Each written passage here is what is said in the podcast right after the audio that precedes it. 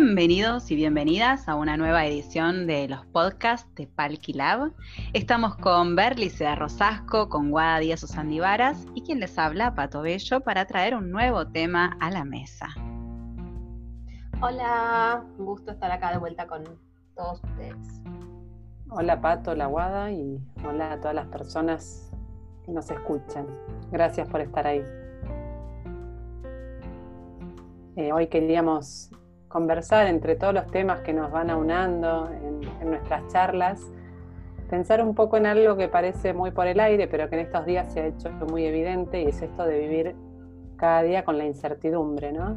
Un día creemos que esto termina pronto, otro día parece que se va a extender más, y así vamos como a veces pensando no tanto en lo que está sucediendo, sino en, en cuándo se va a terminar quizás el desafío en estos tiempos es poder estar en lo que sí está pasando, ¿no? que eso tiene que ver con ocuparnos de, eh, este momento. Sí, tal cual, ver, eh, me, pregunto, ¿no? En este momento de tanta incertidumbre, ¿qué nos angustia? Nos angustia no saber qué va a pasar, cuando en realidad nunca sabemos lo que va a pasar, eh, o nos angustia el presente como está, eh, pienso en otros momentos más, entre comillas, estables de mi vida, también pasaban cosas inesperadas y, y siempre estamos a la espera de que pase algo para que pase otra cosa y ese estar a la espera no, nos permite por ahí eh, transitar lo que haya, tal cual lo decías vos, Ver. Yo creo que la incertidumbre está muy relacionada a a la sensación de control, de creer que podemos tener el control de algo y cuando eso se nos escapa, eh, la angustia, ¿no? De, que es algo que no podemos controlar y más en este momento algo tan claro como estas circunstancias que, bueno, que están más allá de cualquier eh, posibilidad de control, lo que creo es que en realidad nunca tenemos el control. Y cuando nos amigamos con esa idea, por ahí nos relajamos un poco más y podemos realmente vivir eh, el momento en el que estamos presentes, porque eh, creer que podemos controlar nos mantiene como con la zanahoria, ¿no? Adelante todo el tiempo y es una ilusión. Sí, un poco, a ver, eh, cosas interesantes de lo que vas diciendo Pato, lo que va diciendo Guada. El control y eh, cuando no hay incertidumbre o cuando tenemos certeza. En mi experiencia, que, mm, bueno, quienes me conocen, eh, vengo como así haciendo un entrenamiento duro en incertidumbre, eh, puedo decir que en muchas circunstancias puede ser bienvenido como un regalo de la vida y una oportunidad de aprendizaje, como tantas otras cosas que son, si uno lo, lo puede y lo sabe aprovechar, oportunidad de aprendizaje lo cual no quita toda la experiencia difícil que eso pueda eh, eh, implicar, no me salía la palabra, la experiencia difícil de transitar eso. Por un lado es verdad, no, no, no siempre, o habitualmente en realidad no tenemos certezas. Y esto tampoco nos corre de la, posibilidad de proyectar cosas, ¿no? Porque muchas veces se confunde esto de, bueno, eh, me vuelvo muy zen y estoy en el ahora y entonces no proyecto. ¿No? Son, son cosas eh, diferentes.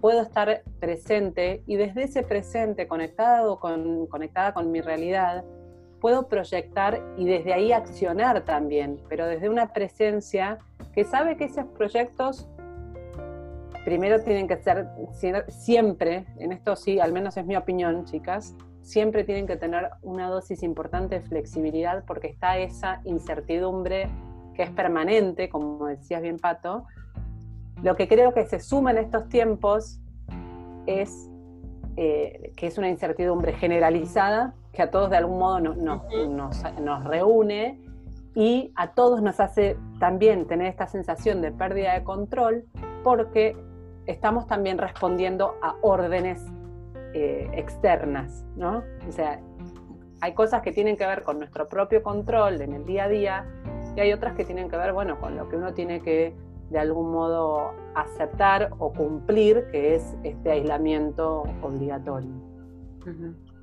Sí, tal cual, ver. cuando estabas hablando pensaba que desde la tradición budista tibetana, eh, todos los fenómenos tienen, se llaman las marcas de la existencia.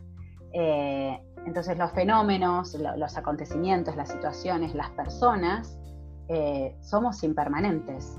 Todo cambia todo el tiempo y gracias a Dios cambiamos, digamos, porque si, si yo fuera la, misma persona que hace 10 años, significaría que no hubiera desarrollado todo lo que desarrollé en los últimos 10 años.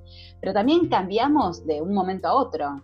De la conversación con ustedes, eh, mi cerebro también se reconfiguró y también cambió y ahora tiene otras, eh, hace otros análisis y, puede generar otras cosas. Entonces, ni siquiera yo soy la misma persona eh, que hace dos minutos atrás, que hace medio segundo atrás.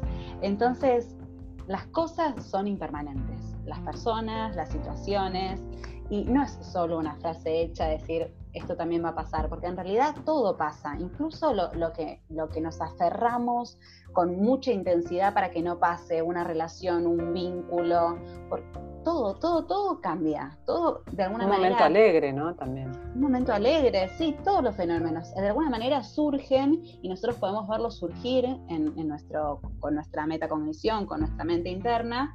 Eh, los podemos ver surgir y cómo se desenvuelven y cómo también se desvanecen. Y de alguna manera esto es una práctica así como practicamos la paciencia, la aceptación, también podemos cultivar el practicar la, la impermanencia de los fenómenos porque nos cuesta muchísimo, porque tenemos cierta, cierto aferramiento a que las cosas no cambien y, por eso nos, nos, copa el control y nos copa predecir. Y, quienes me están mirando, atrás mío tengo un calendario en donde se supone que dice todos los días a la semana qué hago, eh, que yo creo que eso es necesario. Es como dice, ver, hay algo de la planificación que es necesaria porque uno cuando eh, se sienta a decir, bueno, voy a organizar mi semana, está, está tratando de proyectar en la semana cosas eh, productivas que, quiere y que, que, hay una intención, un propósito en hacer, con muchísima flexibilidad, tal cual lo dijo Ver, sin aferrarnos a la experiencia, eso es lo más desafiante, por lo menos para mí. Guadita. Sí. No, creo que eh, una estructura organiza y nos permite hacer con cierta organización. A partir de que hay una estructura y un orden, podemos flexibilizar. O sea, si no tuviésemos estructura sería eh, un hacer más caótico y desordenado. La estructura permite hacer con un sentido, con un foco, pero con la posibilidad de ser flexibles a los cambios y a las transformaciones de uno y del contexto. Si no, seríamos, si no habría rigidez, digamos. O sea, la flexibilidad es muy necesaria para poder funcionar pero a partir de una estructura previa que ordene y organice. Cuando no está esa estructura, está la desorganización y, de la mano de la desorganización muchas veces viene, eh, bueno, acciones directamente en la salud, en la salud mental, en la satisfacción y demás. O sea que la organización y la estructura organiza, ayuda, ordena, nos permite hacer con un hacer elegido, pero siempre para poder ser flexibles luego y no rígidos. La estructura si, si enrigidece, condiciona. En cambio, si la tomamos eh, como algo elegido y como algo que vamos aprendiendo a construir, es elegida y, en ese entonces podemos tomar los cambios y, la flexibilidad necesaria. Me quedé pensando una cosa, ay perdón, sí, de Ciber. No, lo que tomaba un poco de lo que vos decías, Wada, es que justamente este, también cuando vos tomaste el control y después hablaste de estructura, ¿no? que son dos cosas justamente distintas de algún modo, porque la estructura, como bien decís, nos organiza y nos permite tener esa seguridad que a veces buscamos en el control. Total. Entonces, poder tener una estructura nos permite sentirnos seguros porque tenemos como un camino, es un camino que, bueno, se podrá ensanchar, podrá cambiar sus características y demás, pero, pero de algún modo tenemos un horizonte. Ahora, el, el control, por el contrario, cuando, nuestra seguridad está en el control, nos aferramos mucho y ahí es donde creo que se vuelve más rígido, porque todo lo que se nos va de control y que es siempre suceden cosas más grandes o más pequeñas, eh, ahí es donde perdemos la seguridad porque está puesta en el control y no en la estructura que como vos bien dijiste, Wada, es elegida. Entonces, ahí hay dos cosas súper importantes. Esto, de una estructura flexible, que nos da la seguridad porque lo elegimos Y ahí también entra, eh, que bueno, ya sería un tema para, otra conversación, ¿no? Pero eh, esto de cuando yo soy consciente que lo elijo, también con todo puede ser, soy consciente de hacerme cargo de las consecuencias, incluso aunque se, se salgan de, esa estructura que yo imaginé o pensé. Y la flexibilidad ahí es donde me ayuda mucho, a transitar esas cosas inesperadas que se salen de lo pensado y de lo imaginado, por más que yo quiera pensar mil opciones, hay una miluna y es la que sucede. Eh, ahí es donde, donde creo que, que se hace especialmente válida la, o valiosa la flexibilidad y la resiliencia. Y bueno, antes, ahora seguís vos, Guada, pero me gustaría que entre las tres pensemos, después de lo que vos puedas aportarnos ahora, una bajada práctica, ¿no? Al día a día, porque está, creo que es recontra aplicable todo esto que estamos diciendo, pero hay como bajarlo a la tierra. No, es que yo pensaba que mm, cuando vos dijiste esto de la, de la práctica de la, de la incertidumbre, yo también hace muchos años vengo eh, encausada en esa. Y, sin duda hay una oportunidad en la incertidumbre. Lo que pasa es que para poder, para poder ver la oportunidad en la incertidumbre, no queda otra que atravesar la inseguridad, el miedo, el, entender que las cosas no tienen que ver con lo que yo decida ni cuándo, sino que hay... Eh, a mí me sirvió mucho esta, este aprendizaje, no, no sin dolor, digamos, pero de, entender que no es, em, que no puede, que, no hay posibilidad de perder el control, porque nunca lo tuvimos, digamos, hay una sensación ahí de, alivio en decir, claro, no depende de mí que esto vaya a suceder o no vaya a suceder, estamos hablando de cosas eh, obviamente no, no, llevadas a lo cotidiano tan chiquito, pero sí en cosas que todo, como decía Pato de los fenómenos, está relacionado a un montón de, cosas eh, al mismo tiempo, digamos, no es todo tan lineal, con lo cual hay tantas variables para que las cosas sucedan o no sucedan, que no tiene que ver con lo que yo quiera o con lo que yo piense o con lo que yo pueda planificar eh, más rígidamente eh, hacia el futuro. Entonces, cuando uno suelta un poco esa idea, lo que aparece es oportunidad, eh, es la oportunidad del día a día, del presente, de todo lo que me estaba perdiendo de mirar por, estar atrás de esa zanahoria y por, querer tener todo bajo control. Entonces, em, ahí no, tengo una, opción muy práctica de, esto porque creo que tiene que ver con la experiencia y el atravesar situaciones complejas que hacen que uno va como entrando y saliendo del barro todo el tiempo hasta que vas como modelando tu propia eh, incertidumbre como, como, forma de vida y, sin tenerle tanto miedo, ¿no? Como que uno va llegando a eso por circunstancias, pero mm, eso en relación a la incertidumbre puntualmente. Eh, pero bueno, sí creo que hay cosas prácticas más cotidianas. es que yo creo que hay cosas que son más profundas y trascendentales y como todo a veces el aprendizaje es mayor o lleva tiempos que uno tampoco puede controlar o manejar, pero después hay cosas en el día a día que, y creo que, a veces eh, empezamos ahí, ¿no? A, hacer, afectar nuestra propia salud, como vos decías, cuando, cuando sentimos que perdemos el control y entonces entramos en la inseguridad, que eso nos afecta en nuestro hacer cotidiano, en nuestros eh, vínculos, en, eh, no nos permite incluso en las cosas que hacemos ser 100% efectivos y yo o eficientes. Voy a poner un ejemplo, pero hasta estúpido, ¿no? Digamos, pero del estado de presencia, pero bien, bien cotidiano. Eh, alguien, en mi caso no soy amante de la cocina, y entonces, ¿qué me pasa muchas veces cuando estoy cocinando? mi cabeza va y viene por otros lados algo que desde la práctica de, la atención plena y del estar presente pude revertir eran los pequeños accidentes caseros mientras cocinaba, cortadita de dedo, pelada con el pelapapas, eh, que eran muy frecuentes, porque realmente no estaba prestando atención a lo que estaba haciendo.